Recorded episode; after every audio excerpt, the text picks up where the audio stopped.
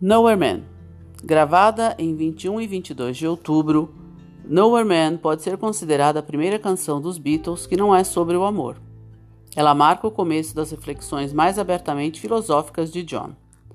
Sempre se presumiu que Nowhere Man fosse sobre uma pessoa específica.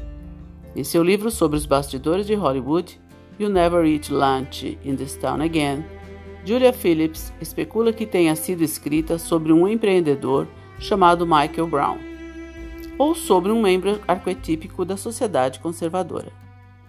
John afirmou ser ele mesmo o homem de lugar nenhum em questão.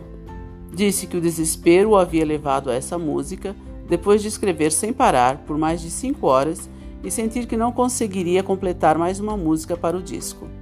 Na verdade, eu tinha parado de tentar pensar em alguma coisa, contou ao biógrafo dos Beatles, Hunter Davis. Nada vinha. Eu estava irritado e fui tirar um cochilo depois de desistir. Então pensei em mim mesmo como homem de lugar nenhum, sentado na terra de ninguém. Assim como Help, a música trabalhava a falta de autoestima de John e possivelmente também o fato de ele se sentir preso em seu casamento.